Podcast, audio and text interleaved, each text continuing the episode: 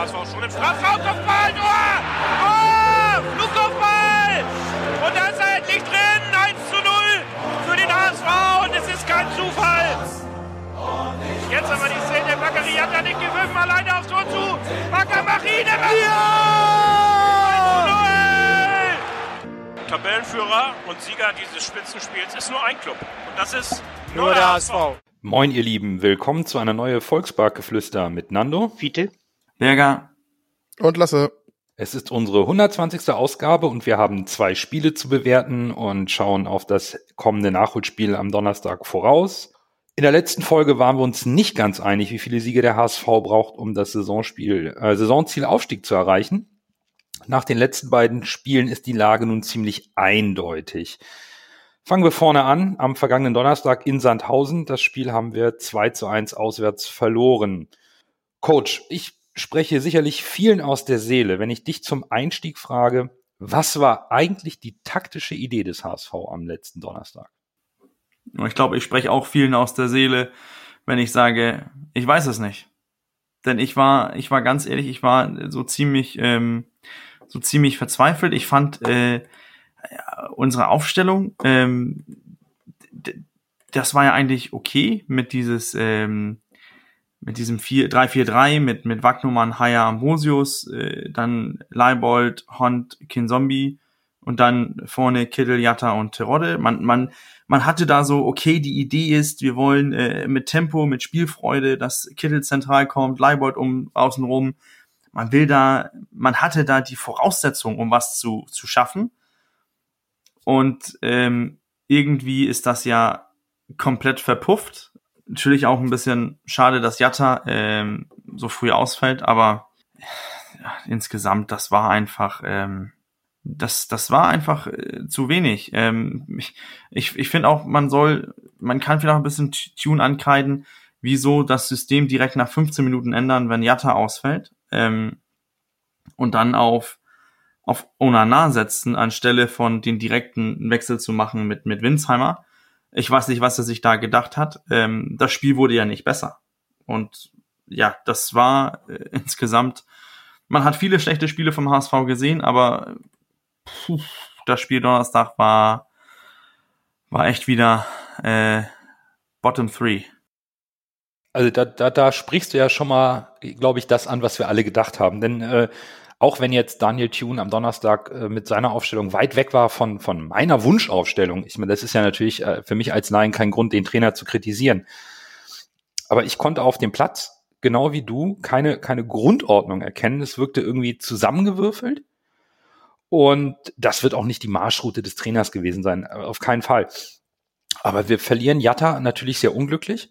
Und wie du richtig sagst, anstatt einen Außenspieler zu bringen, bringen wir einen zentralen, eher defensiven Spieler. Und zur Halbzeit wird nicht korrigiert. Und nach den zwei Gegentoren nach der Halbzeit wird auch erst zehn Minuten später, später personell und taktisch etwas verändert. Und das konnte ich äh, äh überhaupt nicht nachvollziehen. Lasse, konntest du das so in der Form nachvollziehen, was der Trainer da versucht hat, mit der Mannschaft auf den Platz zu bringen? Ich habe ja tatsächlich nicht so ein geschultes taktisches Auge wie jetzt zum Beispiel der Coach, aber selbst ich als Laie in Anführungszeichen, ich habe nicht verstanden, was der HSV da machen wollte. Also, und dann dieser Wechsel, Jatta raus und dann Onana rein. Und er hat, äh, Tune hat dann ja was erzählt von, er wollte die Reihe insgesamt mehr nach vorne schieben. Und äh, das hat ja gar nicht funktioniert. Also er hat ja eher einen defensiven Achter, Sechser, was du wieder Onana auch nennen möchtest, eingewechselt und dafür einen offensiven Außenspieler, einen, ganz anderen Spielertyp in meinen Augen, rausgenommen in Jatta. Und äh, das war schon mal der erste Fehler. Und ich muss ehrlich sagen, also ich will nicht überdramatisieren, ne, aber die erste, diese erste Halbzeit, das war für mich taktisch und das war das Schlechteste, was ich fast je gesehen habe vom HSV. Ich persönlich. Und ich war ja schon bei Gistol im, mit im Stadion. Da warst du auch im Stadion. Du hast auch eine Dauerkarte lange. Und Gistol war teilweise, musste man teilweise schon das war eigentlich schon schmerzensgeldwürdig, was da teilweise gespielt wurde, wenn man das als Fußball bezeichnen konnte. Und das hat mich wirklich an Gisdol-Zeiten erinnert, diese erste Halbzeit. Einfach komplett planlos. Also, da ist ja gar nichts zusammengegangen. Also, ja, und ich habe ja auch schon getwittert, also es war ein Wunder, dass wir zur Halbzeit nicht zurückgelegen haben. Ne? Und äh, ja, das eigentlich das 0-0 war das Beste noch an der ersten Halbzeit, dass wir keine Gegentore gefangen haben. Fiete, du kennst ja nun auch die Spiele unter Markus Gisdol, wenn Lasse schon den Vergleich insbesondere bei der ersten Halbzeit zieht. Bist du da auch so überrascht und ähm, planlos wie wir, was da angeboten wurde, taktisch, ausstellungstechnischer Natur? Aufstellungstechnischer Natur, ja, war das ja gar nicht so abwegig, was wir da gebracht haben. Taktischer Natur haben wir, denke ich, zumindestens äh, äh, hat unsere Mannschaft das versucht oder hat hier Tune das versucht, was ich auch äh, äh, erwartet habe, nämlich, äh, dass wir Sandhausen mehr kommen lassen als normal, als, als andere Mannschaften und dann äh, mehr auf Konter setzen, damit die sich nicht hinten, hinten ein, reinstellen. Das Ganze ist bloß äh, überhaupt nicht aufgegangen. Das ist das Problem. Also da, da habe ich mein Problem mit. Äh, die, die Taktik, so schlecht fand ich sie eigentlich gar nicht, muss ich ganz ehrlich sagen. Das war eigentlich das, was ich erwartet habe. Nur, wie gesagt, äh, die Ausführung, die war schlecht. Die beste Taktik hilft nichts, wenn sie schlecht ausgeführt wird. Sandhausen hat sehr mannorientiert gespielt was soll man sagen, so, dass, dass die Spieler haben sich direkt an deren Gegnerspieler orientiert. Heißt, äh, linker Außenverteidiger ging auf Jatta, rechter Außenverteidiger auf Leib oder auf Kittel äh, zum Anfang. Und die Spieler äh, oder und wie, unsere Spieler haben sich einfach davon nicht gelöst, weil man einfach, man stand und hat gedacht, oh, hier steht einer bei mir, den, mit denen halte ich mal ein bisschen Hand. Du hast keine äh, Passstaffette gesehen, hast, hast nicht, hast nicht den Eindruck gehabt, jetzt versucht einer mal Raum für irgendeinen anderen zu schaffen oder er geht mal ins, ins Eins gegen Eins und versucht da irgendwie Überzahl zu schaffen. Wir wurden einfach äh, Mann-Mann orientiert und äh, eiskalt ausgenommen, weil wir zu wenig äh, investiert haben. Und ja, äh, gegen Sandhausen in, in dieser Saisonphase haben wir einfach äh, verdient verloren. Wir haben ja auch keine, keine Chancen kreiert. Wir haben nichts kreiert nach vorne. Und ich glaube, das macht mir ähm, am meisten so ein bisschen Sorgen, dass, dass unsere Offensive ein bisschen verpufft. Dann sprechen wir doch über die Highlights des Spiels. Die waren ja auf HSV-Seiten rar gesät. Sandhausen hat direkt nach der Pause nach 19 Sekunden das 1-0 geschossen. Oder für, wir haben es für Sandhausen geschossen. Sechs Minuten später 2-0, Anschlusstreffer 76. War dann der Endstand. Im Grunde ähnlich wie in Darmstadt so ein Doppelschlag. Und ähm, es hatte sich auch ein Stück weit abgezeichnet, meiner Meinung nach, Coach, oder? Also, dass, dass wir da irgendwann die Dinger kassieren, so wie die erste Halbzeit lief, war eigentlich klar. Ja, also das, das erste Tor, das Eigentor von Ambrosius, ähm, ja, ich, ich weiß nicht mal, was man darüber sagen soll, denn, denn äh, er macht ihn ja super rein, wenn man das so sagen soll, nur am, am falschen Ende. Ich meine, ich habe das, ich habe mir das Tor jetzt äh, nicht so gerade ganz vor Augen, aber ich meine, wenn Ambrosius den nicht trifft, ist dann hinter ihm noch ein Sandhausen-Spieler. Also er hätte ohne Ambrosius auch getroffen. Ähm, und das, äh, das 2-0 ist auch wieder so eine, da, das ist eine, eine, eine harte Flanke und, und irgendwie kommen wir nicht ran und Peng 2-0. Ähm, aber ja, ich, ich weiß nicht, ob man, ob man da sogar so, so einen individuellen Fehler äh, hervorheben kann. Ich, ich finde einfach, man ist einfach zu passiv im ganzen Spiel gewesen. Ähm, man, man war nicht bissig genug, man war nicht äh, griffig genug. Fiete hat das ja öfters angesprochen wegen den zweiten Bällen.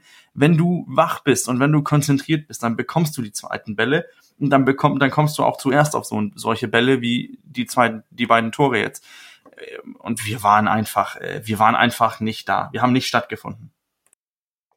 Ja, es ist ja auch maximal unglücklich, wenn du nach 19 Sekunden so ein Eigentor bekommst. Und du hast vollkommen recht. Ich meine mich zu erinnern, äh, dass äh, Ruel direkt hinter Ambrosius war. Also, dass der den reinmacht, das tut mir für den Jungen besonders leid. Aber im Grunde ist das einfach auch in der zweiten Halbzeit, wenn du aus der Kabine kommst, aus, aus, für mein Verständnis einfach katastrophal verteidigt.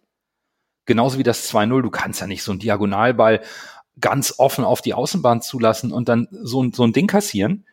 Und wenn du so schlecht verteidigst, dann auch nur einen gelungenen Spielzug hast im Grunde, nämlich das 1 zu 2, wo du mal einen Pass in die Schnittstelle spielst, wo du die Abwehr aushebelst.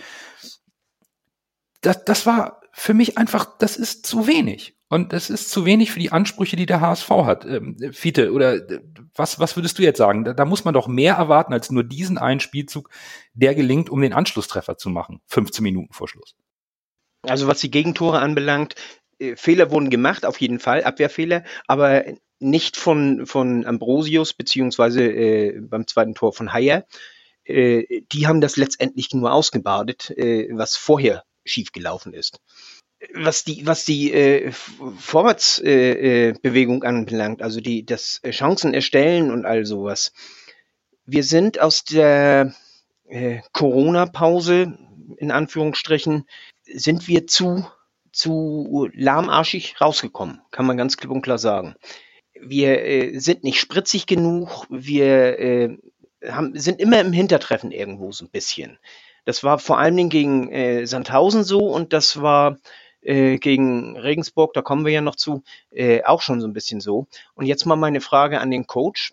Äh, Coach, kann es sein, dass äh, Tune in der Pause, wir durften ja in den 14 Tagen trainieren, im Gegensatz zu den anderen, kann es sein, dass wir da äh, ein bisschen zu viel äh, Konditionstraining gemacht haben, also das Training zu, zu heftig war, dass äh, wenn man zu viel Kondition macht, verliert man ja an Spritzigkeit und dass er vielleicht noch für den Rest der Saison noch ein bisschen Kondition, damit man hinten raus schön äh, noch äh, Spiele gewinnen kann oder so. Äh, das äh, und wir dabei an Spritzigkeit verloren haben, dass äh, dass er vielleicht gedacht hat, okay, für Sandhausen und Regensburg langt das auch so. Hauptsache, wir sind bei den nächsten Spielen dann ein bisschen besser drauf. Ich, ich weiß es nicht. Also die, die Frage möchte ich mal so in den Raum stellen, vor allen Dingen an den Coach, wie gesagt. Dann stellen wir die Frage ganz kurz hinten an für die Diskussion rund um das, das Gesamtspiel. Vielleicht lasse noch kurz äh, zu den Gegentoren und äh, zum Spiel in der zweiten Halbzeit vom HSV, wie, wie du das vielleicht ähm, aus deiner Sicht bewertest, äh, was man da gesehen hat. Also das erste Gegentor war für mich Karma. Das hat man sich in der ersten Halbzeit redlich verdient. Das hast du in der ersten Halbzeit quasi ausgesät. In der zweiten Halbzeit hast du für, dich für deine Fahrigkeit bestrafen lassen. Und das zweite Tor war für mich ein typisches HSV-Gegentor mal wieder. Ausgekontert, wie immer. Quasi alle unsere Tore entstehen doch so oder so ähnlich durch individuelle Fehler oder durch ausgekontert werden. Und für mich war das so ein langer diagonaler Ball auf die Außen, den keiner unterbindet. Dann flankt er nach innen und das Ding ist drin. Einfacher geht's nicht. Das ist, ein einfacheres Gegentor kannst du fast nicht kriegen. Wir kommen ja noch zu den, gegen, zum Gegentor in Regensburg. Ich will jetzt nicht spoilern, äh, aber tatsächlich äh, einfacher geht's kaum nicht, kaum nicht. Also, ja, und das Tor vom HSV war dann quasi der einzig gute Angriff im ganzen Spiel von uns, mit der einzig gute Angriff. Und äh, ja, war dann aber am Ende auch ohne Wirkung. Ne? Hast du, hat dann auch nicht mehr die Mannschaft so motiviert und aufgebäumt, dass dann irgendwie man wirklich das Gefühl hatte, die können das Ding noch drehen. Also für mich war nach dem 2 zu 0 war der Drops gelutscht. Also meinen Augen hätten wir sogar noch verdient höher verdienen, äh, verlieren müssen. Dann können wir doch ähm, auch Fites äh, Punkt mal aufnehmen und, und den Coach das gleich mal erläutern lassen, wie er das sieht. Denn ähm, ich teile Fites Ansicht. Wir, wir, wir haben eigentlich trainiert und, und Sandhausen war in Quarantäne, aber die waren spritziger. Wir, wir waren müde. Wir waren müde auf dem Platz und waren irgendwie pomadig und ich finde Fides Frage da auch vollkommen berechtigt. Haben wir vielleicht oder hat der HSV zu übermotiviert trainiert für den Endspurt und das irgendwie falsch dosiert, Coach? Kann man das so ableiten? Ja, ich, ich, ich kann mir das äh, schwer vorstellen, so wie man, also ich kann das jetzt so von, von unserem Niveau, wie, wie gut unser ähm, physischer, physischer Trainer da mit dabei ist, äh, unsere Spieler korrekt zu dosieren und so weiter, wenn das schon auf dem Niveau, wo, wo ich mich befinde, äh, so hoch und so, so wichtig angesehen wird, ähm, kann ich mir nicht vorstellen, dass man das dann äh, auf äh, zweite Bundesliga-Niveau dann vernachlässigt. Ähm, ich, ich glaube ganz ehrlich, ähm, man, man hat, ist nach Sandhausen gefahren und hatte alles zu verlieren. Und Sandhausen hatte nichts zu verlieren, alles zu gewinnen und haben einfach mutig aufgespielt. Und ähm, unsere Spieler sind mit diesem, was plötzlich zu erreichen, nicht klargekommen, ähm, wie so oft zuvor. Und, ähm, und ich glaube, das äh, ist momentan unser großes Problem, ist, ist halt die, ähm, die Psyche, dass äh, ja, dass irgendwie wir können was erreichen und, und haben Angst, das irgendwie zu erreichen. Und dann, ja, halt das so ein Multiplikatoreffekt und dann verstärken sich alle kleine Fehler und, und diese ein, zwei Prozent, die dann fehlen, werden dann plötzlich zu 10 oder 20 Prozent. Das finde ich interessant, dass du hier die Psyche ansprichst. Das wäre nämlich noch ein Punkt, den ich auch in diese Frage von Fiete mit reinbringen würde, über die wir vielleicht noch diskutieren können. Das wäre die Aussage von Daniel Thune nach dem Spiel. Der hat gesagt, die eine Mannschaft hat es mehr gewollt. Das war vom HSV zu wenig und eine verdiente Niederlage. Uns fehlte die Stabilität im Kopf und auf dem Platz. Und diese Aussage hat mir nach dem Spiel wirklich Sorge bereitet. Denn das ist doch seitens Daniel Thune auch irgendwo ein Stück weit eine Kritik an sich selbst. Denn aus meiner Sicht ist der Trainer doch insbesondere für die mentale Stabilität auch verantwortlich. Und da war ich dann echt ein bisschen sprachlos. Ja, sicherlich ist der Trainer verantwortlich, äh, aber letztendlich haben wir das Problem ja in den letzten Jahren auch schon immer gehabt am Ende der Saison kommt äh, so diese, dieser Kopf zum, zum Vorschein und dann äh, geht das, gehen die Ergebnisse runter. So zu Anfang legen wir noch richtig schön gut vor und, und äh, sind äh, die ganze Zeit auf Platz eins und dann am Ende der Saison, je näher die, die, das Saisonende kommt, desto schlechter wird unser Spiel. Äh, das äh, da jetzt direkt alle Verantwortung auf Tune zu setzen, weiß ich jetzt nicht.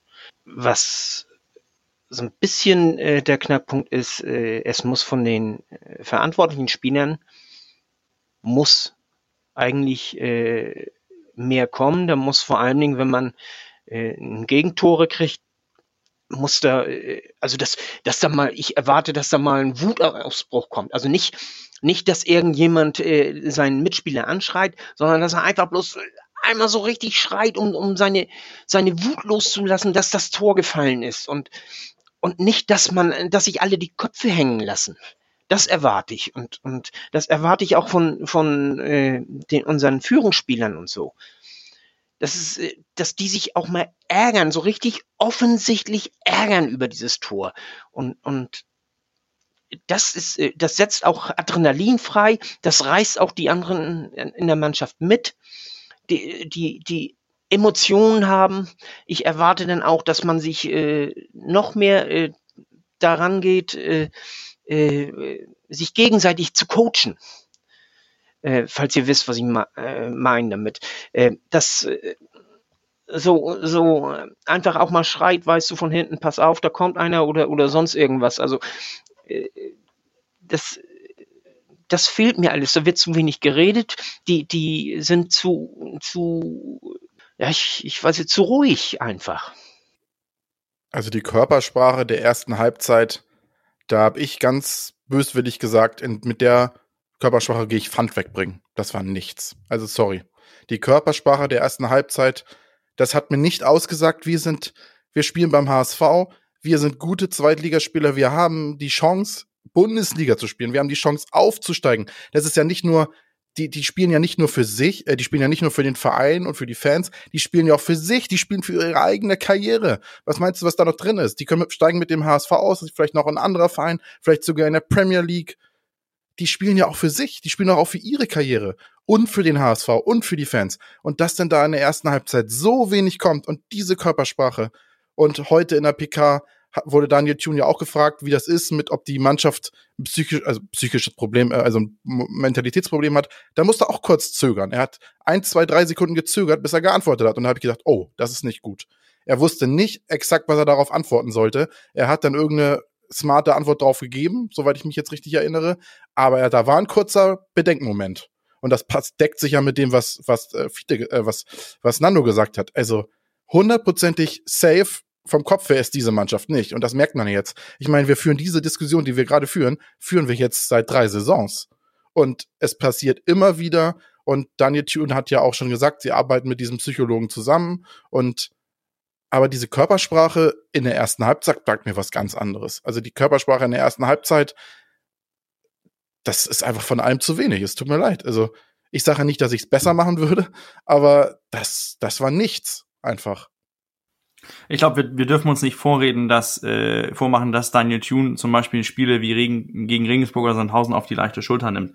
Ich bin mir ziemlich sicher, dass äh, das für Daniel Thune, wie Lasse gesagt hat, auch für seine Karriere, da will er, da will er aufsteigen. Er will doch der Trainer sein, damit den HSV wieder aufsteigt. Das wollen, das wollte Hacking auch, das wollte Wolf, das wollte Tietz bestimmt auch. Das Problem ist nur, egal was du als Trainer machst und sagst, die Spieler haben immer noch eigene Gedanken. Das sind keine Maschinen. Und wenn die nur ein, zwei Prozent das ein bisschen auf die leichte Schulter nehmen und vielleicht sagen, ja, ist ja nur Sandhausen. Der Topspieler ist Keta Ruel. Wir haben Terodde. Und wenn alle Spieler so denken, dann verlierst du einfach diese, diese Spannung. Und man, es ist ja nicht nur beim HSV. Es ist ja auch, wenn du diese Pokalspiele siehst, kommt irgendein Dorfverein zu einem Bundesligist, und da geht der Bundesliga oder der Dorfverein geht mit 120 durch die Wand und der Bundesligist denkt, ich komme hier mit 80 durch. Und so ist mir das aufgefallen, so gegen Sandhausen. So irgendwie so, wir waren verunsichert, aber na, wir sind gut genug, wir können das schon und es ist einfach nichts gekommen. Und äh, ja, auf das Thema, was Lasse eben angesprochen hat mit der Psyche, kommen wir ja noch äh, später zurück. Aber das Donnerstag war ganz gewiss echt nicht schön. Dann erst Groh, der den Ball übernimmt. Halblinke versucht zu Magath. Er sollte schießen. 25 Meter am ersten frei. Schuss auf das Tor. Tor! Tor! Ein herrlicher Treffer. Ein wunderbarer Treffer. Angeschnitten. Der Ball fliegt da unhaltbar rechts ins Eck. Wenn wir jetzt einen Ball hätten, würde ich es Ihnen nochmal zeigen. Ja, es ist natürlich schwierig, wenn man zwei Spiele analysieren muss und vorausschaut, das so ein bisschen zu trennen. Von daher ähm, denke ich, dass wir zu Sandhausen alles gesagt haben, bis auf äh, unseren Man of the Match. Und so schwer das immer in, in, nach solchen Spielen ist, haben wir uns ja selbst auferlegt, immer einen zu wählen. Und ich habe es mir mal einfach gemacht. Ich habe den Spieler genommen, der aus meiner Sicht die wenigsten Fehler gemacht hat und der uns äh, mit ein, zwei Aktionen sogar noch eine höhere Niederlage verhindert hat und habe mich für Sven Ulreich entschieden, der aktuell schon derjenige ist, dessen Formkurve nach oben zeigt und deswegen habe ich mich da ganz fein aus der Affäre gezogen und den genommen, der eigentlich am wenigsten dafür kann, dass wir verloren haben. Ja, also ich habe mir das ganze Spiel ja vorhin nochmal angeguckt und äh, wenn ich das nochmal ansehe, dann habe ich ja immer äh, auch die Möglichkeit, ganz gezielt drauf zu achten, wer ist gut, wer bringt diese Körpersprache, da habe ich auch dieses Mal am ehesten drauf geachtet. Und wer will am ehesten und wer ist, äh, war für mich am ehesten der Antreiber, äh, das war für mich äh, Aaron Hunt. Und zwar äh, durch seine Aktion. Er ist nicht derjenige, der äh, Antreiber ist, durch, durch, dadurch, dass er mal so, so ein hier mit einer gelben Karte mal ein Zeichen setzen möchte und dann äh, oder ähnliches oder der irgendjemanden anschreit oder, oder sonst irgendwas. Aber mit seinen Aktionen äh, hat er immer versucht, die anderen mitzureißen und äh, hat dann oftmals abbrechen müssen, weil sich einfach keiner angeboten hat, weil die dicht gestellt waren, weil äh, oder die Pässe kamen nicht an, weil äh, der Sandhäuser Spieler äh, ein Tick schneller war als unser Spieler und, und so weiter und so fort. Also deswegen habe ich mich für Aaron Hunt entschieden. Ich, äh, ich schließe mich Nando an und äh, bin bei Sven Ulreich. Ähm, ohne ihn hätte es noch ganz viel schlimmer kommen können. Ich habe mich super schwer getan. Das war das erste Spiel, wo ich echt überlegt habe, keinen zu nehmen. Aber um die Statistik zu vervollständigen, ich sag Terodde, weil das für mich der einer der Spieler war, wo ich noch Willen gesehen habe. Und der hing natürlich dadurch, dass die anderen quasi ihn gar nicht bedient haben, so in der Luft, dass er nichts reißen konnte. Aber ihm habe ich noch einigermaßen was gesehen, dass der wollte das, der wollte nicht verlieren. Die, gut, die anderen wollen auch nicht verlieren, aber der, der hat mir noch am meisten Spirit ausgestrahlt. Von daher Terodde. Und auch unsere treue Hörerschaft hat sich schwer getan und auch Punkte vergeben, die dann eher von Herzen kommen für jemanden, der sich eine leichte Gehirnerschütterung zugezogen hat. Bakariata ist nämlich auf Platz zwei gewählt worden. Wahrscheinlich auch wirklich Herzenspunkte und Genesungswünsche dahin, äh, dahingehend. Das ist auch vollkommen legitim bei so einem Spiel. Sven Ulreich ist auf Platz drei gelandet und unsere Hörerschaft hat äh, Manuel Winsheimer wahrscheinlich auch für das Tor dann zum Man of the Match gewählt und das auch honoriert und ich glaube, nach so einem Spiel muss man das dann abhaken und sagen, schön, vielen Dank, dass ihr trotz alledem eure Stimmen abgegeben habt. Wir verstehen natürlich total, dass da die Laune nicht so gut war. Und mit schlechter Laune ging es für den HSV nach Herzogenaurach in so ein kleines Kurztrainingslager, weil man ja am Sonntag das nächste Auswärtsspiel im Süden der Republik hatte. Es ging zum SSV Jan Regensburg und ich glaube, alle haben, wir alle, alle HSV haben nach der Niederlage in Sandhausen mit einer Reaktion des HSV gerechnet. Und ja, jetzt stellen wir uns natürlich die Frage, am Ende eins zu eins, ist das irgendwie eine Enttäuschung? Ja, nein. Daniel Thune hat personelle Anpassungen vorgenommen, aber Bürger, haben die sich so wirklich ausgewirkt auf dem Platz? Was ich erwartet habe von, von HSV gegen Jan Regensburg war ja auch diese, diese Re Trotzreaktion. Ne? Jetzt kommen wir mit 180 aus der Kabine und gehen voll aufs Pressing, gehen richtig rauf. Und das ist irgendwie ausgeblieben. Ähm, irgendwie dieser, dieser Effekt, äh, irgendwie so ein bisschen zurück zu, zu, zu alten Mustern zu finden, ist ausgeblieben. Ähm, Leisner war wieder da, äh, schön ihn wiederzusehen, aber so richtig die Mannschaft mitreißen konnte er anfangs auf jeden Fall nicht. Ähm, und die erste Hälfte hat mich zu viel an, äh, an das Sandhausen-Spiel erinnert. Ähm, wenn wir äh, unsere Expected Goals in der ersten Hälfte sehen, haben wir 0,01. Das muss man sich mal reinziehen, wie ungefährlich wir in der ersten Hälfte waren. Zweite Hälfte fand ich eigentlich äh, ganz okay. Ich fand uns da deutlich besser. Ich fand, man hat plötzlich auch gesehen, okay, hier die, die wollen noch, die versuchen noch. Ähm, aber natürlich, äh, da schon im Rückstand, Jan Regensburg konnte mit einem Punkt gut leben und wir waren am, am, am Drücker und das hat die Mannschaft umgesetzt ähm, und eigentlich äh, hätten wir das Spiel auch gewinnen müssen. Leider haben wir auch äh, zu viele Großchancen liegen lassen. Äh, man erinnert sich an die eine von, von Toni Leistner, die zuletzt da war. Aber an, ansonsten ähm, ansonsten fand ich eigentlich, äh, ich, ich, ich, ich war, ich saß nach dem Spiel und, und war, ich war so ein bisschen, bin ich jetzt äh, überrascht, bin ich verzweifelt, wo soll ich, ähm, wo soll ich ansetzen?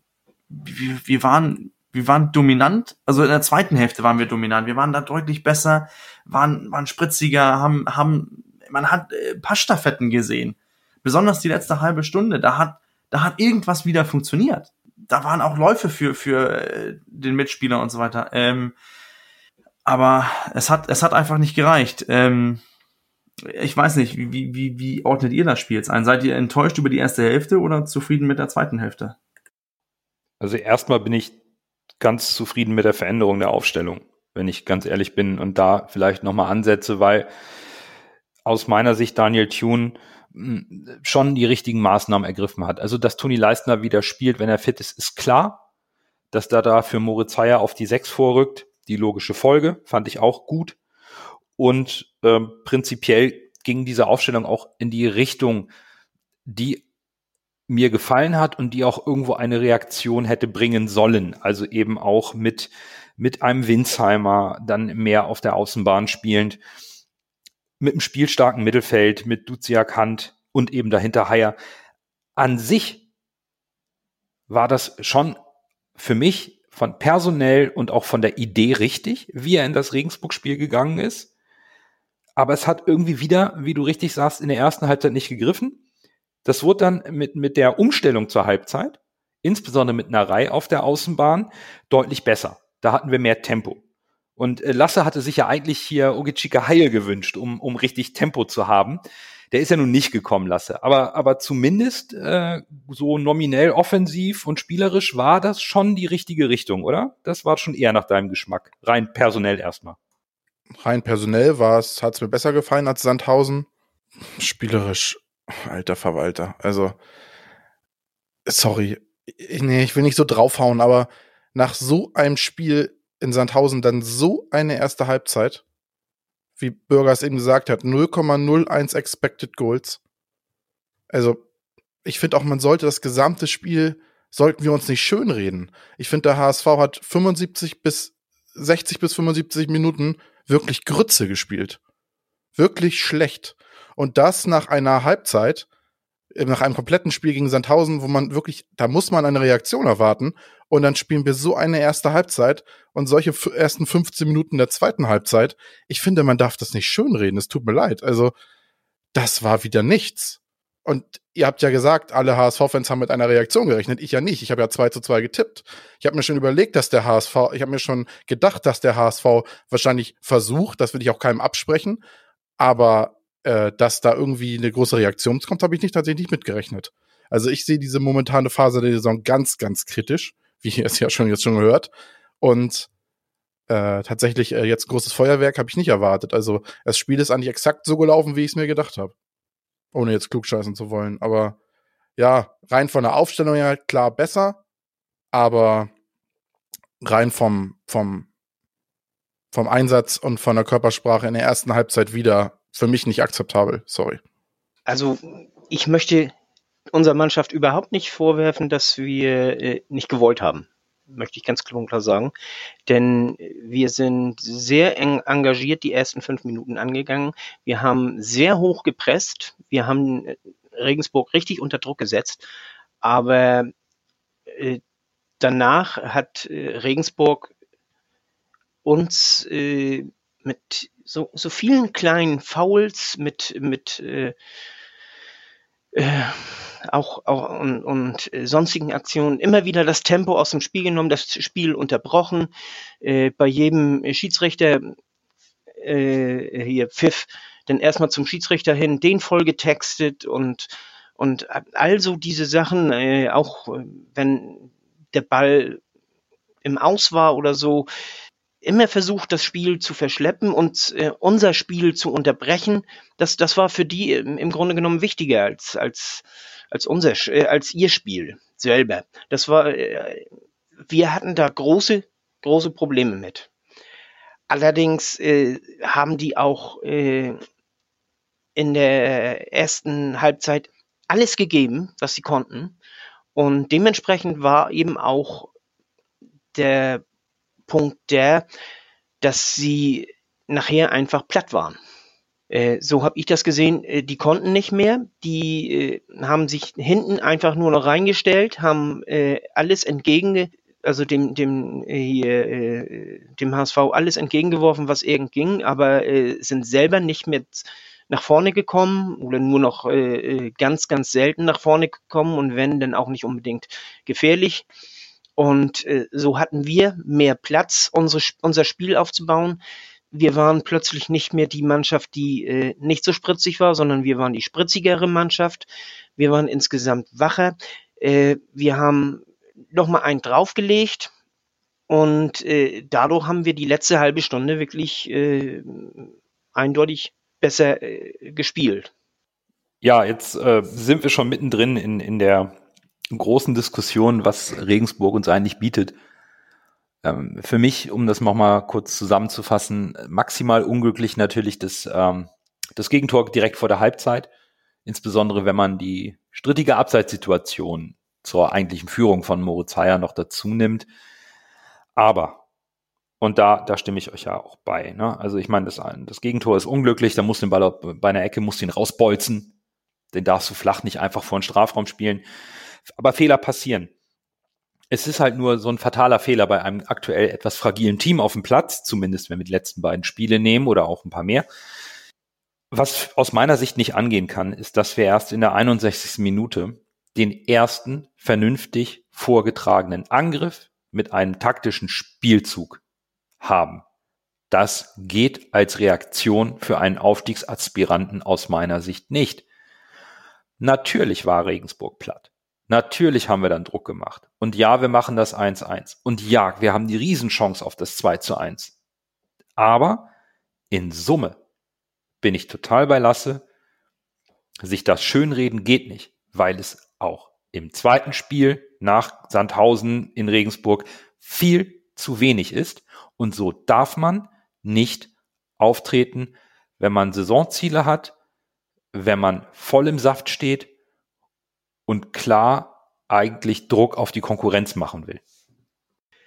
Ich möchte äh, meine Analyse jetzt auch nicht als Schönreden verstanden haben, äh, sondern äh, es ging mir an, aufzuzeigen, dass wir in erster Linie besser wurden, weil Regensburg nachgelassen hat. Wir müssen mehr bringen, wir müssen von Anfang an mehr bringen, wir müssen mit der Situation, dass man unser Spiel zerstören will, müssen wir besser umgehen. Das, das, wir haben meiner Ansicht nach äh, den besten Kader im, in ganzen äh, hier äh, in der ganzen Liga und da muss mehr kommen. Und äh, was ich mich allerdings noch so ein bisschen frage, äh, oder, oder vielmehr, was ich euch fragen möchte, ist, wie habt ihr das äh, Abseitstor von Haier gesehen? Meint ihr, das war Abseits? Meint ihr, das war kein Abseits? Das ist, wird ja groß diskutiert. Das ist so schwer zu entscheiden. Es ist in meinen Augen war es kein Abseits und ich äh, finde das auch schwierig, auf Abseits zu entscheiden, wenn der Schiedsrichter es auch nicht klar belegen kann. Klar, du kannst sagen, es äh, war keine klare Fehlentscheidung, von daher kann er es auch nicht zurücknehmen. Aber, aber diese Diskussion, ich bin die Diskussion auch müßig, weil ich will eigentlich der Mannschaft kein Alibi geben, äh, weil dieses Tor nicht gefallen ist. Und ich, äh, wer sagt uns denn, dass wir das Spiel gewonnen hätten, wenn das Tor gefallen war? Anhand der Leistung würde ich jetzt nicht sagen, wir hätten das Spiel gewonnen. Klar, vom Spielverlauf wer da, hätte uns das in die Hände gespielt, gebe ich zu. Aber ich, ich, ich tue mich schwer damit, das jetzt so groß aufzuhängen, um dann der Mannschaft quasi ein Alibi für ihre schlechte Leistung zu geben und zu sagen, wenn das jetzt gefallen wäre, wäre alles anders gewesen. Also, weiß ich nicht. Ich denke, dass das nicht gegebene Tor ist für mich, ist, es zeigt für mich das Problem mit den VAR ich, ich kann von den Bildern, ich kann es nicht erkennen, Tor oder nicht Tor in der Situation. Wenn du eine Sekunde oder eine halbe Sekunde vorher das Bild ziehst, ist er nicht im Abseits, eine Sekunde später ist er deutlich im Abseits. Ich kann es nicht erkennen. Was mir, was mich nur wundert, und das äh, habe ich seit Anfang an über den VAR gesagt, und ich habe mich öffentlich ziemlich zurückgehalten, ich finde nur, dass es den Fernsehzuschauern, dass es den Fans auch in den Stadien, dass es deren Recht auf eine Erklärung ist, so wie beim NFL, wo der Schiedsrichter erklärt oder wie beim Eishockey, wo der Schiedsrichter seine Linie erklärt und sagt, Abseits Nummer 5, Tor nicht gegeben alles gut und schön. Aber wir, wir wissen ja, ja, wir wissen, dass es abseits ist. Aber wir kriegen das Bild nicht gezeigt, an denen die Schiedsrichter sich das melden. Und ich verstehe nicht, wieso dieses, wieso die DFL sich dann wundert. Ja, die diskutieren immer noch über den Videoschiedsrichter. Ja, wenn, wenn das nicht vorgelegen wird, wenn das, wenn das keine Transparenz gibt. Wenn die jetzt sagen, nach dieser Linie sind wir gegangen, auf diesem Bild, das ist das Standbild, abseits. Fertig, Schluss. Dann muss, muss man als Fan auch die, Meinung akzeptieren. Fehler werden passieren, immer passieren. Ich finde nur, der Schiedsrichter, der die Entscheidung trifft, sollte sich zumindestens die Szene angucken, die Linie bekommen, die, die, die aus Köln sagen, ja, abseits. Dann kann er hingehen, sagen, okay, klares Abseits, Tor nicht gegeben. Oder er guckt sich die Linie an und sagt, hä, da hängt doch ein anderer Spieler hinterher. Nein, ich gebe das Tor, Tor für den HSV.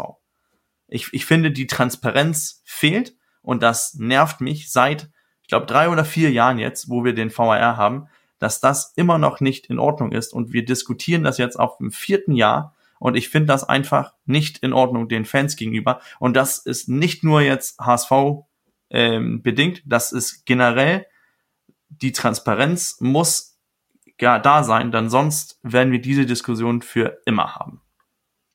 Also ich bin dabei Lasse, ne? Das Thema Abseits ja, nein, sollte jetzt nicht im Vordergrund stehen. Allerdings ist es natürlich vollkommen richtig zu sagen, äh, wenn der VAR dafür da ist, Abseitstore mit einer kalibrierten Linie zu prüfen, um das Spiel gerechter zu machen, Warum sehen wir die Linie nicht? Und äh, warum bleibt das so zweideutig? Die Argumentation zu sagen, ja, man konnte nicht klar nachweisen, weil die Kamera vielleicht nicht da ist, weil es nur sieben gibt in der zweiten Liga statt 20 in der ersten. Gut, bei, bei Kittels Tor äh, war die Linie dann angeblich doch da, ist ja auch egal. Aber diese Transparenz fehlt. Damit fehlt Akzeptanz und damit fühlt sich immer jemand benachteiligt. Es wird ja auch oft genug darüber diskutiert, dass Kiel irgendwelche strittigen Szenen für sich bekommen hat und Würzburg gegen sich. Das darf nicht sein. Also entweder habe ich ähm, digitale Hilfsmittel, die das, die die Entscheidungen transparent und gerecht machen. Dann darf ich sie aber doch und dann muss ich sie auch allen zur Verfügung stellen. Weil sonst ist doch ähm, dem, dem Verdacht auf Mauschelei äh, Tür und Tor geöffnet und natürlich ist dann keine Akzeptanz in der Fanszene, in der Öffentlichkeit vorhanden. Das geht nicht. Natürlich gibt es nicht, gilt das nicht als Ausrede für dieses Spiel des HSV auf gar keinen Fall. Aber es ist eine knifflige Entscheidung, die nicht sauber aufgelöst wird, die auch für die Spieler auf dem Platz nicht verständlich ist, weil der Schiedsrichter da wahrscheinlich auch die Kommunikation nicht in der Form führen kann, wie er es soll, um das auch bei den Spielern akzeptabel zu machen. Und das ärgert mich. Das ärgert mich zu einem kleinen Teil, viel mehr ärgern mich aber die, die 90 Minuten, nur um das auch nochmal zu betonen. Das ist keine Ausrede für das Unentschieden, aber das ist wieder ein, ein, ein, ein klarer Punkt für die Problematik der Verschlimmbesserung mit technischen Hilfsmitteln, die nicht ausgereift sind. Ich wollte auch niemandem Alibi geben oder so, aber ich wollte das einfach nur angesprochen haben, äh, weil das ja doch die Fanschaft äh, sehr äh, beschäftigt hat äh, im Nachhinein noch. War es ein Abseits, war es keins. Deswegen äh, dachte ich mir, wäre es äh, wichtig, dass wir drüber schnacken. Ähm, Birger, du hast angesprochen, dass der Schiedsrichter sich das angucken soll beim Abseits. Ähm, der VAR kann äh, die, die Linien an, äh, anlegen, in, normalerweise natürlich, äh, kann sonst das Lot fällen und so weiter und so fort. Und dann ist das eine äh, Ja- oder Nein-Frage. Da gibt es keinen Interpretationsspielraum und nichts. Und äh, da braucht sich der Hauptschiedsrichter das nicht nochmal angucken. Da braucht sich das bloß der VAR angucken. Ansonsten müssen wir schon oder sollte man schon sehen, dass der Schiedsrichter sich zweifelhafte Szenen doch öfter mal anguckt, meiner Ansicht nach. Also wir haben das äh, früher gehabt, äh, da wurde teilweise jede Szene angeguckt. Äh, jetzt hat man so den Eindruck, die gucken überhaupt nicht mehr rein.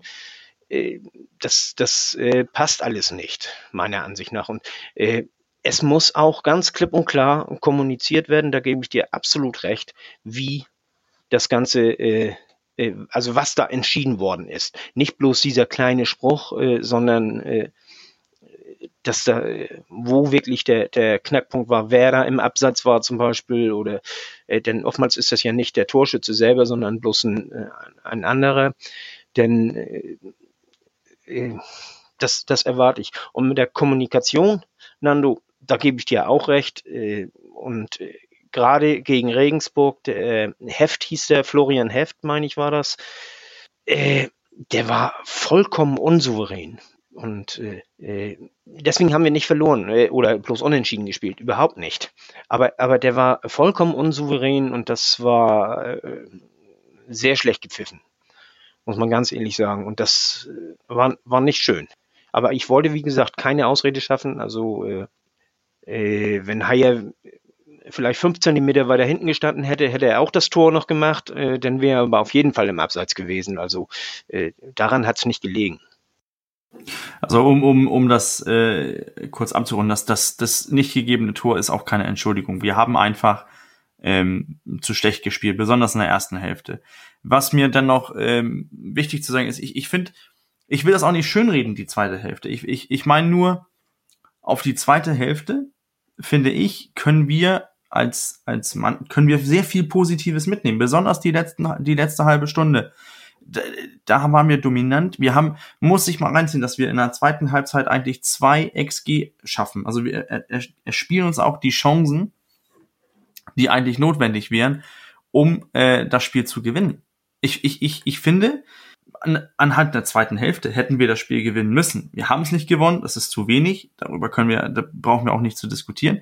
Ich finde nur, wir kommen von Sandhausen-Spiel, richtig schlecht. Wir gucken uns die erste Halbzeit an, richtig schlecht.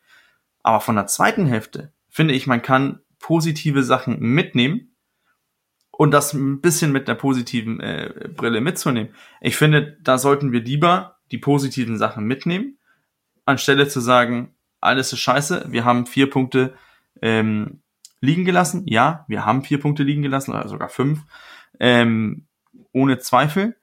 Dennoch sehe ich uns besser spielend in den kommenden Spielen, als ich nach dem äh, Sandhausen-Spiel gedacht habe. Ich, ich fand, die Reaktion, die ich erwartet habe, ist gekommen, ist spät gekommen und ist durch Spielern gekommen, die ich eigentlich nicht erwartet habe. Aber ähm, es ist eine, es, es ist eine Besserung zu sehen und das äh, macht mich ein bisschen ruhiger. Alias Groh, der Ball übernimmt, Halbwegs versucht, hat schießen, 25 Meter, jetzt frei, wird aber Tor, ein herrlicher Treffer, ein wunderbarer Treffer, angeschnitten, der Ball fliegt da uneinbar rechts in Eck. Wenn wir jetzt den Ball hätten, würde ich ihn nochmal zeigen. Dann schließen wir mal Sandhausen mit äh, Jan Regensburg mit dem Man of the Match ab, damit wir mal über, den, über das nächste Spiel sprechen können und äh, die Lage der Liga und positiv oder negative Ausblicke. Das ist sicherlich das spannendste Thema. Ich habe mich gegen für Jan, bei Jan Regensburg bei dem Spiel für Toni Leisner entschieden. Der wirkte auf mich auf dem Platz, nachdem er kurz den Verletzungsrost abgeschüttelt hat der fehlenden Spielpraxis, erneut wie, wie der Leitwolf da hinten, ne? so ein richtiger Anker, dieser Wortführer. Der hatte sofort seine Präsenz, seine Ausstrahlung. Und das fand ich schon beeindruckend das habe ich ihm so in der Form nicht zugetraut, wenn ich mich daran erinnere, wie er, wie schwer er beim HSV reinkam, war dafür relativ schnell wieder äh, auf Touren, hat mir imponiert und das hat gefehlt. Das hat mir gefehlt. Er hatte so das, dieser Funke von, von Toni Leisner springt dann schon schnell über auf mich als Zuschauer und Fan. Und deswegen habe ich mich bei dem Spiel für Toni Leisner entschieden. Toni Leisner war auch in meiner engeren Wahl genauso wie äh, Klaus Chiasula, der äh, gute Aktionen hatte, der äh, uns defensiv ein bisschen stabilisiert hat und äh, auch nach vorne so einiges gemacht hat. Und äh, zum Man of the Match habe ich aber trotzdem Ulreich gewählt, weil der einige wirklich äh, in der ersten Halbzeit einige wirklich äh, gefährliche Bälle rausgeholt hat die waren nicht ohne und äh, wenn er das nicht gemacht hätte, dann wäre alles Aufbäumen selbst in der 30. Minute schon zu spät gewesen.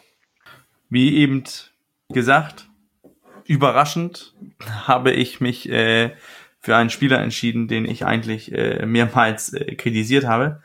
Für mich äh, wurde unser Spiel besser, äh, weil wir mehr Griff bekommen haben in der Zentrale. Und ähm, das ist in meinen Augen äh, Klaus Stasula zu verdanken, der äh, plötzlich überall ähm, richtig stand und, äh, und die wichtigen Duelle gewonnen hat. Und irgendwie plötzlich, äh, ich, ich wage es fast nicht zu sagen, als äh, Säulenspieler da war. Ähm, ja, ich bin genauso verwundert, wie ihr jetzt äh, aussieht, aber nein, ich fand, äh, Jasula hat unser Spiel echt gut getan und ähm, ja, Deswegen Jasula mein Man of the Match. Wer hätte das gedacht? Vielleicht sollte ich meine Meinung der Saison nochmal überdenken, wenn jetzt sogar äh, äh, Bürger hier Jasula als Man of the Match wählt. Wahnsinn. Ja, mein Man of the Match war auch Toni Leistner. Ich habe ja schon in den vorigen Folgen gesagt, dass das für mich in meinen Augen mit der wichtigste Spieler im Kader ist. Hat sich mal wieder bewahrheitet. Sobald Leistner auf dem Platz ist, auch nach dieser Verletzungsfolge, äh, Verletzungszeit. Und wie Nando gesagt hat, er hat den Rost kurz abgeschüttelt und hat dann für Stabilität in der Mannschaft gesorgt. Absoluter Leader-Typ und die, ja, die einzige geringe Hoffnung, die ich für den Rest der Saison noch habe, äh, thront quasi auf Toni Leistner. Ist eigentlich verrückt, aber äh, ja, es ist in meinen Augen für die Stabilität der wichtigste Spieler im Kader tatsächlich. Das sieht unsere Hörerschaft ähnlich. Denn die haben auch mit deutlichem Vorsprung und auch mehr Beteiligung als noch gegen Sandhausen verständlicherweise. Toni Leisner zum Man of the Match gewählt, hinter ihm auf Platz zwei dann Sven Ulreich und auf Platz drei, und das freut mich auch ein bisschen, weil da auch sein Einsatz honoriert wird, Khaled Narei zum, äh, beim MOTM 31. Und jetzt bleiben wir noch einmal sportlich und wollen zumindest äh, über den nächsten Gegner sprechen, bevor wir dann vielleicht noch in die weiteren Analysen rund um den HSV einsteigen. Denn jetzt gleich in zwei Tagen am Donnerstag 18.30 zu Hause gegen den KSC. Wir holen den 30. Spieltag nach. Wichtigkeit brauchen wir nicht erwähnen, Fiete, aber ein taktisches Grundgerüst vom KSC, das ist interessant. Also der KSC äh, spielt äh, meistens mit einem 4 4-4-1-1 oder 4-2-3-1. Äh, Unterschied ist, wie gesagt, nur, wie hoch oder wie tief der Zehner steht. Sie sind nicht diese typische Kontermannschaft, äh, wie wir sie äh, in den letzten beiden Spielen hatten, die äh, hinten dicht stehen und nach vorne Nadelstiche setzen und so kommen, sondern sie versuchen einen Tick mehr mitzuspielen. Sie äh, spielen normalerweise äh, gerne hier ihren Mittelstürmer hoch an. Äh, kann ich auch schon sagen, äh, das wird dieses Mal wahrscheinlich nicht so sein, denn Hofmann ist verletzt und äh, wird nicht mitspielen können. Aber sie haben auch sonst viele kopfballstarke Spieler in der Mannschaft und sind auch stark bei Standards. Das ist so das Grobe erstmal. Ja, KSC ist auch aktuell Achter hat 29 Spiele, 44 Punkte. Sie waren eine Zeit lang im Aufstiegsrennen dabei, haben jetzt am Ende etwas abreißen lassen, werden da also nicht mehr vorne mit eingreifen. Und vor der Saison, und das finde ich ganz interessant, haben wir unsere Tabellentipps gemacht und den KSC deutlich schwächer eingeschätzt. Ich hatte sie am höchsten auf 11, warum auch immer, wahrscheinlich, weil ich irgendwann unten anfangen musste, Teams zu verteilen. Bürger auf 14, Fiete auf 15 und Lasse hatte sie als direkter Absteiger auf Platz 17. Und ich kann das auch nachvollziehen, denn der KSC hat es letztes Jahr am letzten Spieltag geschafft, sich mit dem besseren Torverhältnis auf Platz 15 zu rücken. Und was Fiete eben gesagt hat, dem stimme ich zu, denn Christian Eichner hat hier ganz tolle Arbeit geleistet und die Mannschaft einfach weiterentwickelt. Und der KSC ist für mich deswegen auch eine sehr positive Überraschung in dieser Saison, was man, Lasse, hast ist das für dich auch so? Ich habe das so nicht erwartet. Ja, der KSC, deshalb habe ich ihn auch so weit unten getippt gehabt. Meistens ist es ja für Aufsteiger in der ersten Saison einfacher in der Liga zu bleiben und in der zweiten Saison zeigt sich dann die Wahrheit, äh, wie die Mannschaft wirklich für diese Liga aufgestellt ist. Äh, letztes Jahr war es hauptsächlich Standards und Kampfstärke bei KSC, viel we wenig spielerische Anlage. Aber wie ihr eben schon gesagt habt, hat der Trainer und das, das Management-Team richtig gute Arbeit geleistet. Die haben die Mannschaft auf viel breitere Beine gestellt, haben wirklich einen spielerischen Effekt jetzt zu sehen. Es ist nicht nur reines Standards und reines Kämpfen, wobei das immer noch stark ist beim KSC. Aber dazu kommt halt zusätzlich dieser spielerische Aspekt. Und äh, ja, also absolut positive Überraschung, wenn man das sagen, sagen kann. Äh, ja, habe ich mich ein bisschen vertippt. Ich hätte nicht gedacht, dass Karlsruhe in der Lage ist, äh, sich so qualitativ und spielerisch nach oben zu katapultieren. Muss man muss man den Verantwortlichen wirklich ein Lob aussprechen, ja. Das stimmt. Nochmal zur Hörerinfo. Lasses äh, Tabellentipp ist ja natürlich vor der Verpflichtung von Amiichi gemacht worden. Das ist ja immer noch sein, äh, sein Loverboy. Ähm, ja, was, was fällt mir zum, äh, zum KSC ein? Äh, ich finde, ich finde einfach, ähm, der KSC ist für mich, äh, und das meine ich jetzt sehr positiv, der klassische äh, Zweitliga-Fußball. Das ist Kampf, das ist Standard, das ist Wille und äh, an guten Tagen dann auch mit, mit fußballerischer Leistung ge ge gekrönt. Und äh, oh, das ist, äh, ist so eine richtige Bananenschale, wo wir richtig schön ausrutschen können ähm, an einem schlechten Tag. Ähm, ja, ich, also ich glaube, das ist auch äh, so generell so Saisonende jetzt. Ähm, das ist, kann unangenehm werden, denn ich glaube, Karlsruhe, äh, bei denen ist es einfach in, in, in den Vereinsheim drin und die haben bestimmt die Relegation nicht vergessen. Gegen den HSV hauen sie immer alles raus. Also der KSC hat im Januar personell ein wenig nachgelegt. Also Kevin Wimmer kam für die Innenverteidigung von Stoke City und der Königstransfer ist natürlich Amici, ausgeliehen vom HSV, ganz klar. Äh, aber beide haben sich noch nicht so richtig festgespielt, Fiete. Deswegen können wir eigentlich, du hast eben schon gesagt, Hofmann fällt wahrscheinlich aus, aber schon ähm, eigentlich die bekannten Gesichter aus dem Hinspiel erwarten, oder? Ja, können wir auf jeden Fall. Äh, Amici wird äh, nicht spielen, das ist relativ sicher, äh, denn äh, er hatte ja wirklich Corona. Er ist ja einer der, der Corona-Fälle von Karlsruhe und äh, ist einfach noch nicht fit genug wieder. Und äh, der äh, Stammspieler ist er ja eh nicht gewesen. Kevin Wimmer wurde für die Innenverteidigung und auch als Linksverteidiger geholt. Äh, da muss man sich mal auf der Zunge zergehen lassen. Der ist ja damals von Köln zu Tottenham gewechselt und dann von Tottenham für knappe 20 Millionen, für knappe 20 Millionen zu äh, hier Stoke City gewechselt. Und äh, das ist, warte mal, der Kaderwert von, von hier äh, Karlsruhe wird hier bei Transfermarkt mit 14,68 Millionen angegeben. Das sind so die Zahlen, die man, die da ganz interessant sind. Philipp Hoffmann habe ich ja gerade eben schon äh, gesagt, wird ausfallen. Er hat sich im Spiel gegen Aue das Knie verdreht. Äh, es ist keine schlimme Verletzung, hat der äh, KSC äh, heute geschrieben, aber ich gehe trotzdem davon aus, dass er am Donnerstag noch nicht wieder mit dabei sein kann. Das ist aber danach ist, glaube ich, eine, eine, haben die ein bisschen Pause. Ich bin mir jetzt nicht so ganz sicher, aber äh, dann könnte er wieder eingreifen. Philipp Hoffmann hat zehn Tore geschossen diese Saison und sechs Vorlagen ist er ein absoluter Topscorer.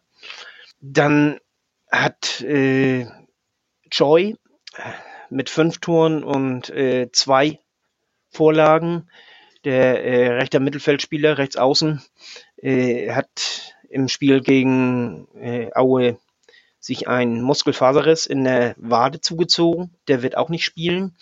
Und äh, Heise, der ein etatmäßiger linker Verteidiger, der auch wirklich nicht schlecht ist, äh, hat sich die fünfte gelbe Karte abgeholt.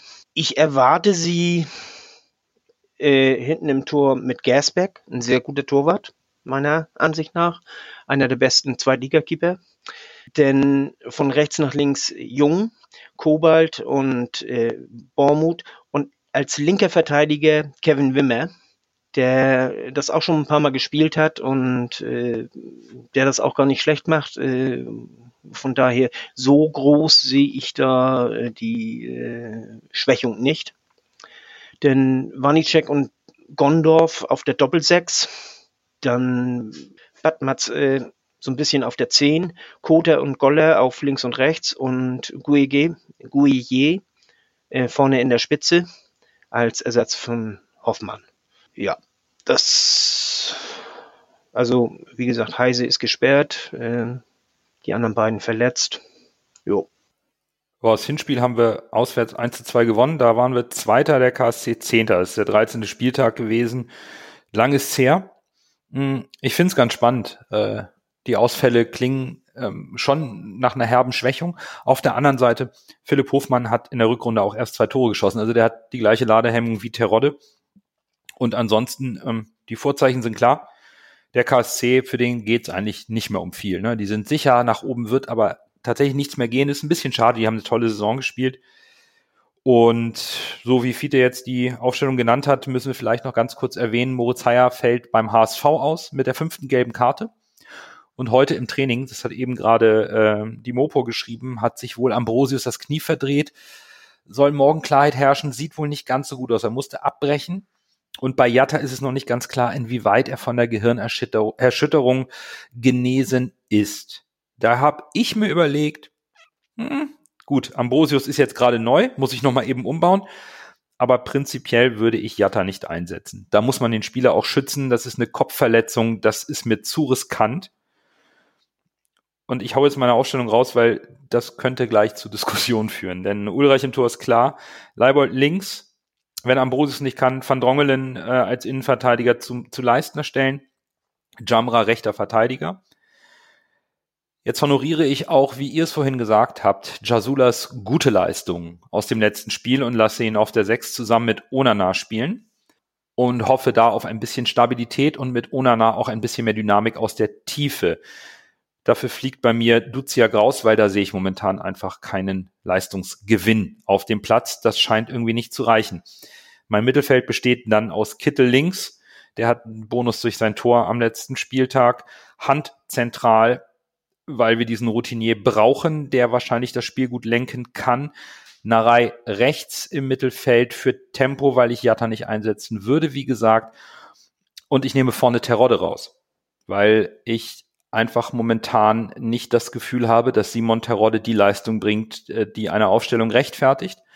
Wir sind da zwar selbstverschuldet in der Tiefe nicht gut besetzt, aber ich sehe einfach Terodde, ähm, Führungsspieler hin und her, auch nicht den Pflichten nachkommen, unabhängig davon, ob er Tore macht oder nicht, denn das sieht auch übel aus. Äh, er macht auch die Bälle vorne nicht mehr richtig fest. Und deswegen würde ich gegen eine kopfballstarke und sehr robuste Innenverteidigung des KSC mit Manuel Winsheimer in der Spitze spielen, der beweglicher ist, der für mehr Unruhe sorgt und gegebenenfalls durch seine Wechsel für mehr äh, ja, mehr Agilität und, und, und Platz schafft und eben auch mal ein Tor schießen kann. Ja, ich finde KSC ganz schwierig. Ich habe ja mal mich vom Spiel schlau gemacht und mal geguckt, wie viele Spieler tatsächlich noch aus der Relegation übrig sind, die jetzt noch beim KSC spielen. Und es ist tatsächlich nur noch ein Spieler. Es ist Gordon. Alle anderen Spieler spielen nicht mehr im Kader. Klar, das Umfeld um den KSC und viele Verantwortliche und Mitarbeiter werden noch die gleichen sein. Die Frage ist jetzt, ich habe mir das ausgedacht, weil ich dachte, wenn ich Trainer wäre, würde ich wenn da jetzt noch viele Spieler gewesen wären aus der Relegation, hätte ich gesagt, Leute, den versauen wir den Aufstieg. Dafür das, was sie damals dem Verein angetan haben, das zahlen wir ihnen jetzt heim. Und das wäre meine Motivation für die Mannschaft gewesen, zu sagen, die steigen dieses Jahr nicht auf, so wie wir es, so wie sie es uns damals kaputt gemacht haben, in Anführungszeichen. Ne? Das wäre mein Ansatz gewesen. Und vielleicht trifft auch der Verein diesen Ansatz, aber ich weiß halt jetzt nicht durch die geringe Anzahl von Spielern, die wirklich noch im Kader sind. Aber ich sehe das Spiel als äußerst schwierig an, muss ich sagen. Also in meinen Augen ist der KSC exakt der Gegner, den der HSV jetzt nicht braucht. So wie Nando das eben schon gesagt hat. Kämpferisch stark, stark bei Standards. Die haben nichts mehr zu verlieren, kommen auch relativ frisch aus der Quarantäne. Das ist ist alles etwas, was gegen den HSV spricht. Von da und von daher habe ich leider gar kein gutes Gefühl für dieses Spiel. Ich lasse mich gerne eines Besseren überraschen und ich möchte noch mal betonen, auch wenn ich hier jetzt schwarz male, ich wünsche mir das natürlich nicht. Ich will auch, dass wir das Spiel gewinnen, aber meine Hoffnung ist momentan sehr gering bei dem, was ich letzt, in letzter Zeit vom HSV gesehen habe. Und äh, aufstellungstechnisch habe ich mir überlegt, ich hatte eigentlich eine andere Aufstellung, aber nachdem hier äh, Nando eben seine neuesten News rausgehauen hat, was äh, die Trainingskiebitze ihm so gesteckt haben, ist es so, dass ich im Tor natürlich mit Ulreich spielen würde. Dann würde ich ja auf links Leibold, Van Drongelen und Leisten in der Innenverteidigung. Äh, soweit Ambrosius auffällt, wenn Ambrosius natürlich fit wäre, dann mit Ambrosius. Rechts Wagnumann, auf der 6 tatsächlich auch Jasula, weil er mir neben Leistner gegen Regensburg auch noch gut gefallen hat, bisschen Schwung reingebracht ich hätte jetzt mit Jatta gespielt, aber der fällt ja dann, ich denke mal, er fällt aus. Dann würde ich weiter links mit Heil spielen, wie ihr gesagt habt.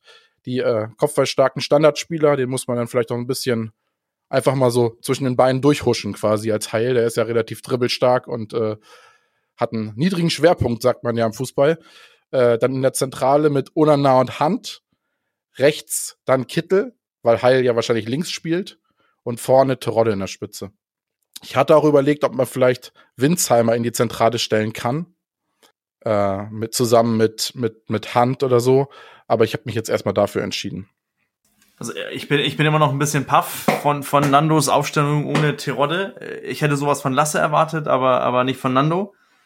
Ich, ich verstehe deine, deine Argumentation, ähm, bin nur nicht äh, derselben Meinung. Äh, ich habe ich hab Terodde im Sturm, ähm, weil er für mich immer noch der Stürmer ist, der knipst, wenn er knipsen kann. Dann habe ich äh, im Tor Ulreich natürlich, äh, hinten Viererkette, Leibold, Van Drongelen, Leistner und äh, Jamara. Ich finde, Wagnumann ist momentan auch so ein bisschen im Tief, ist, ist nicht souverän, wie er es mal war. Da habe ich auf der 6, äh, ja, da schockiere ich ja sogar mich selbst, äh, Jasula, und dann ähm, meine Viererreihe vorne Kittel, Hand, Duziak und Winsheimer. Und dann, wie gesagt, ähm, im Sturm äh, Tirole. Ich hatte ja meine Aufstellung noch vergessen, äh, war ja ganz gut, weil ich hatte Ambrosius noch drin, Äh, dank Nandos News, also was ich noch gar nicht gelesen hatte, äh, fällt Ambrosius ja wahrscheinlich aus. Ich habe mich für eine Viererkette mit Leibold, Van Drongelen, Leistner und Jimara entschieden. Davor Kiasula und natürlich Ulreich im Tor. Für mich ist das die äh, auch die nervenstärkste, die, die engagierteste Defensive, die wir bringen können. Äh, naja, okay, äh, viel Auswahl ist da ja eh nicht, aber trotzdem äh, auch Jasula in der Defensive, also in, äh, auf DM, äh, das äh, soll die, die für mich die Stabilität bringen, äh, auch die, die vom Kopf her die Stabilität.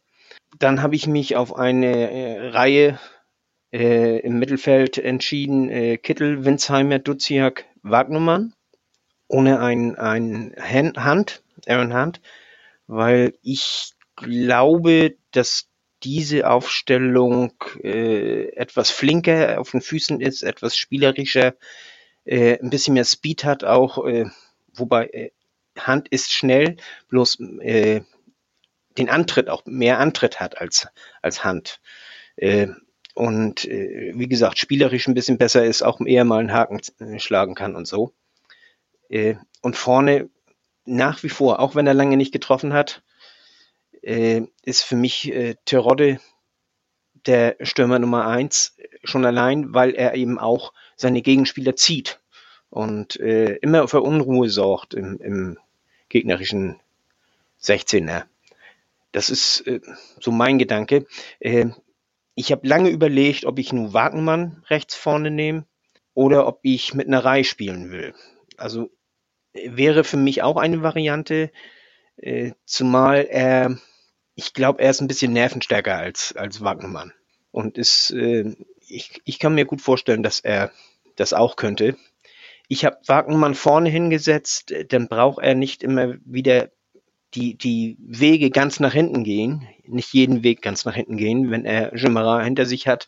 Äh, das spart Kraft für ihn und damit kann er seine Stärken meiner Ansicht nach besser einbringen und ist trotzdem äh, defensivtechnisch äh, bei äh, zum Beispiel bei, bei äh, Standards und so auch immer noch da und, und auch gefährlich. Er ist kopfballstärker zum Beispiel als, als Narei und äh, ja, das waren so meine Gedanken. Nach dem KSC oder vor dem KSC und nach den beiden Spielen ist natürlich viel Diskussion in der Fanszene passiert.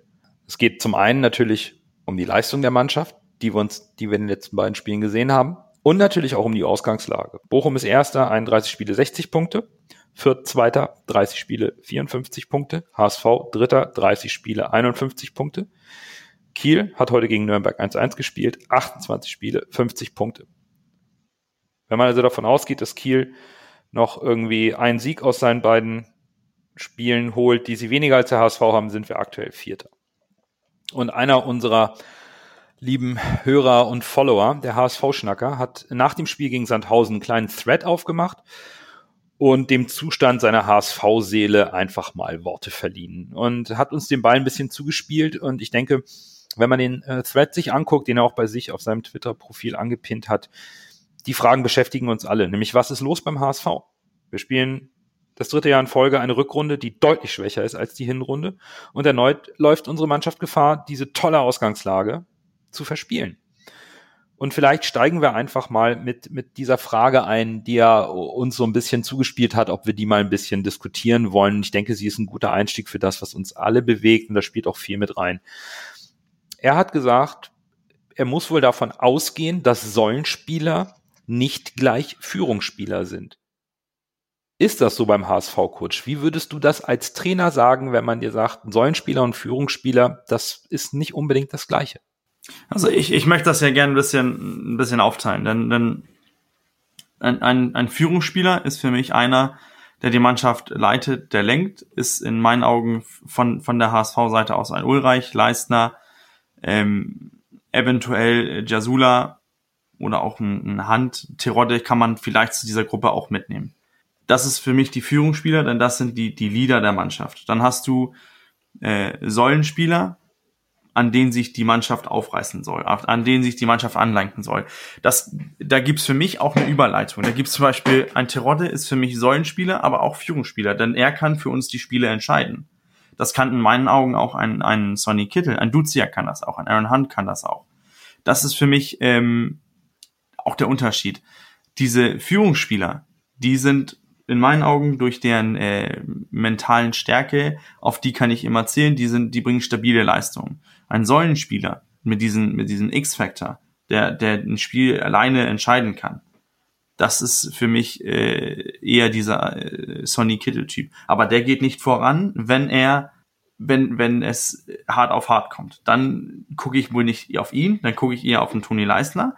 Aber Toni Leisner kann dann ein Sonny Kittle so bilderisch auf die richtige Spur bringen und dann sagen, so, hier, jetzt greifen wir das so an.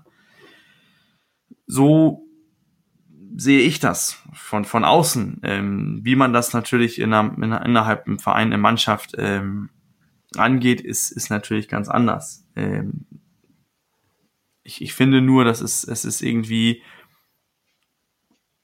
es zeigt sich ja auch aus, wann und wo welche Spieler plötzlich an Bedeutung gewonnen haben. Wir haben das jetzt alle mit Leistner gesehen. Wir haben alle waren froh, dass Leistner plötzlich wieder da ist.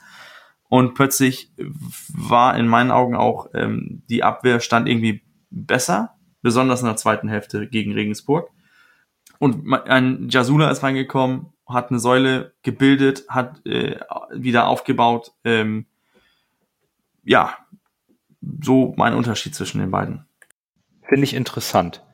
Finde ich wirklich interessant, dass du da unterscheidest. Ich habe es zu Beginn der Saison, als Daniel Thune gesagt hat, wir holen Säulenspieler, das eigentlich mit Führungsspielern gleichgesetzt. Und dann habe ich versucht, mal für mich zu definieren, was ich als Führungsspieler sehe. Wie würde ich das interpretieren im Fußball? Und aus meiner Sicht ist ein Führungsspieler jemand, der das Konzept des Trainers umsetzt, indem er auch auf seine Mitspieler einwirkt, wenn die Mannschaft von dem Konzept abweicht. Das heißt, wenn ich von einem Führungsspieler spreche, dann, dann, dann denke ich auch immer an eine Hierarchie in der Mannschaft und eine gewisse Hackordnung, die es da gibt. Und an der Spitze stehen eben die Führungsspieler, die, die dann für mich aber auch auf und neben dem Platz den Ton angeben. Und dann sind sie für mich auch Säulen. Allerdings, und das ist etwas, wo ich mir nicht sicher bin, aus meiner Sicht holst du zwar Spieler, ob die, die auch charakterlich das liefern können, wo du den, wo du weißt, die können das, die haben die, die Attitüde, die, die, die, die Ausstrahlung dafür. Aber es muss organisch wachsen in einer Saison. Du kannst nicht einfach sagen, der ist es, der ist es und der ist es, weil wenn sie die Leistung nicht bringen, dann hört man irgendwann auch nicht auf die Stimme dieser Spieler. Das ist so mein Eindruck aus, aus meinem amateurhaften Fußballspielen hier in Hamburg. Aber so habe ich mir das abgeleitet. Und da sehe ich dann vielleicht die Schwierigkeit, dass der Trainer ganz klar Säulenspieler zu Beginn der Saison definiert hat und man sich ein bisschen dahinter versteckt. Und wenn die dann ausfallen oder vielleicht keine gute Leistung bringen, dann ist es schwer, da vielleicht diese Diskrepanz wieder zu schließen, wobei wir ja gerade festgestellt haben, es haben sich ein paar Säulen oder Führungsspieler, Lasse kann jetzt gleich nochmal seine Definition bringen, Gehör verschafft in der Halbzeit. Ja, das Wording ist ja wieder Definitionssache des Vereins, ne? Wie nennst du diese Spieler? Beim Fußballmanager würde ich jetzt sagen Schlüsselspieler. Ich finde Spieler, die für mich auf dem Spielfeld, wie Bürgers gesagt hat, diesen gewissen X-Faktor haben, die den spielerischen Unterschied machen. Die finde ich persönlich von der Benennung her passt das Wort Schlüsselspieler und Spieler, die für mich äh, Mentalitätsspieler sind, sind für mich Führungsspieler. Es kann natürlich auch sein, dass zufälligerweise ein Schlüsselspieler auch ein Führungsspieler ist. Aber finde ich, also für meine Definition ist immer, Führungsspieler sind schräger Mentalitätsspieler, die auch mal dazwischen hauen, wenn es sein muss, so ein Van Bommel. Das ist für mich so ein Mark van Bommel. Das war für mich so ein typischer Führungsspieler. Das war kein Schlüsselspieler beim HSV, äh, bei, beim HSV, ja, da wäre schön gewesen, bei den Bayern, sondern das war ein, ein, das war ein Führungsspieler. Das war jetzt nicht der entscheidende Schlüsselspieler spielerisch, der jetzt die, den entscheidenden Pass gespielt hat. Das war ein Abräumer vor der Abwehr, der hat seinen Job gemacht und das war ein Führungsspieler. Deshalb finde ich, Schlüsselspieler äh, sehe ich immer spielerisch und Führungsspieler, äh, Mentalitätsspieler sind für mich so diese, ja, aggressive Leader ist ein doofes Wort, aber sind für mich welche, die vorangehen. Natürlich gibt es, wie ich eben schon gesagt habe, auch Spieler, die beides sind. Von daher finde ich immer diesen Begriff Säulenspieler, ich kann immer nicht genau einschätzen, was damit gemeint wird beim HSV. Also ich unterscheide da nicht so scheußlich äh, doll. Äh, das ist für mich im Grunde genommen im Großen und Ganzen das Gleiche. Äh, Führungsspiele oder Säulenspiele, das tut sich nicht viel. Ein äh, Toni Leistner ist für mich ein Führungsspieler, ein Säulenspieler. Ein Jasula ist für mich auch ein Führungsspieler. Äh, er ist auf dem Feld als, als äh, äh, fußballerisch vielleicht nicht unbedingt äh, ganz so der Führungsspieler. Allerdings äh, ist er es auch in der Kabine und wenn er auf dem Feld steht, auch mental. Ein Aaron Hunt ist für mich auf jeden Fall ein Führungsspieler. Wenn, also ich habe es ja glaube ich schon mal erzählt, äh, die Mannschaft hört auf ihn, wenn, wenn die Mannschaft, äh, wenn er was sagt, er, er bleibt ja immer ruhig. Und wenn er was sagt in seiner ruhigen, sachlichen Art, dann hört die Mannschaft zu. Also der ist in der Rangliste ganz oben. Auch wenn er jetzt nicht mehr Kapitän ist, äh, vielleicht ist er auch nicht mehr der alleroberste, aber er ist ganz oben, auch wenn er nicht äh, äh kein, kein Amt mehr hat. Das ist, äh, er hat diese natürliche Autorität. Und äh, er ist am Donnerstagabend ist er ja auch ich habe ihn ja nicht umsonst äh, zum, zum Man of the Match gemacht. Er ist vorangegangen, nicht als, als jemand, äh, äh, der mit Worten vorangeht, sondern er ist mit Taten vorangegangen. Das, das äh, ist nicht unbedingt das, was so scheußlich viele mitreißt, aber, aber immerhin ist das was. Dann ein Terodde ist natürlich ein Führungsspieler, ein Säulenspieler. Das äh, ist es auch.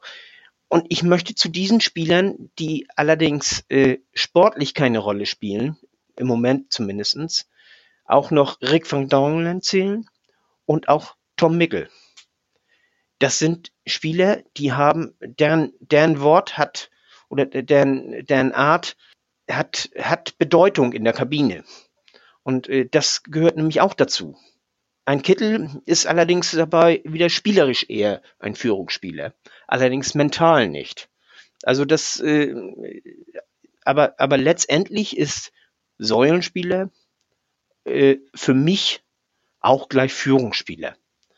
Und äh, wir müssen, diese, diese Spieler, die müssen äh, äh, etwas mehr zusehen, dass sie eben auch, zum Beispiel auch ein, ein Leibold, dass sie äh, ihre, ihre Mitspieler auch ein bisschen mehr mitreißen.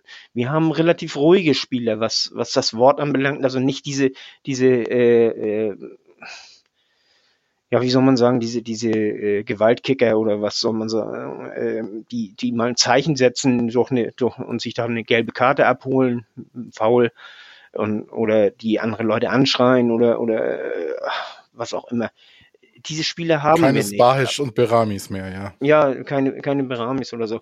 Äh, aber, aber das ist so, das ist zumindest meine, meine Definition. Und äh, Nando spricht ja sicherlich auch jetzt gleich nochmal über die Sache in der Pause von Regensburg. Das überlasse ich dir lieber. Ja, das wäre jetzt so die, die Überleitung äh, zu dem Thema, welcher Spieler ist laut, welcher Spieler ist leise.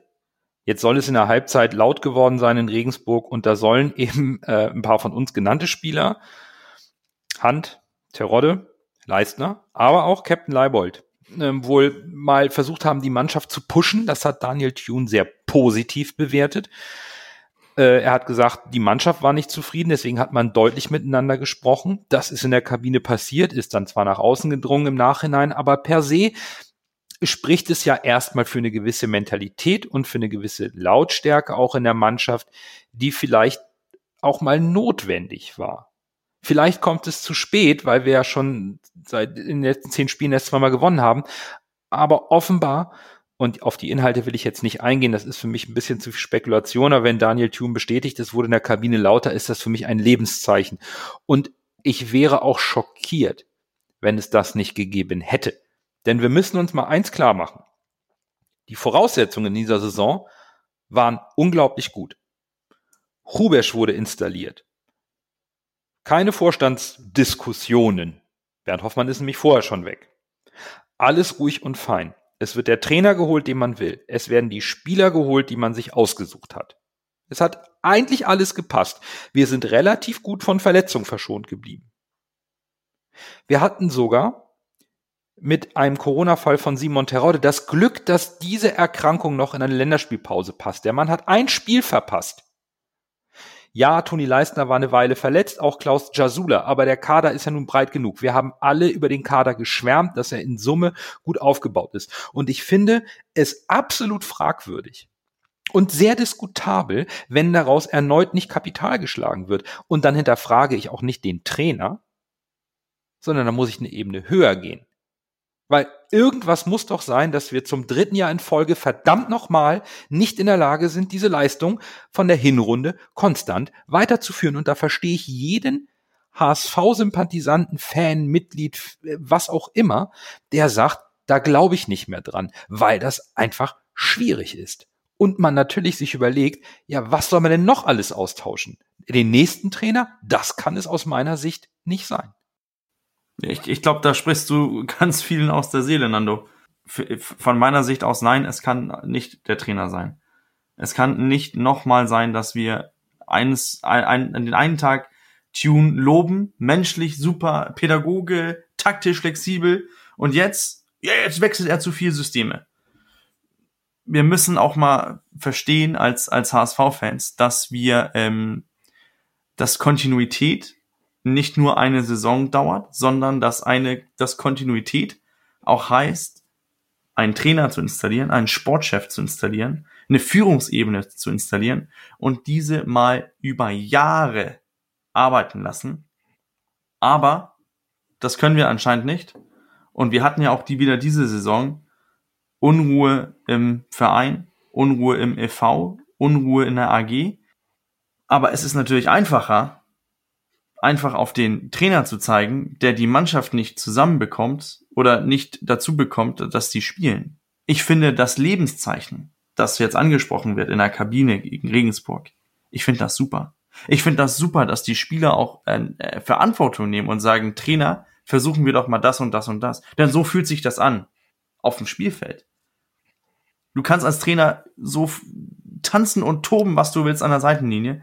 Die Spieler haben ein ganz anderes Gefühl, als du auf dem, Spielfeld rannst.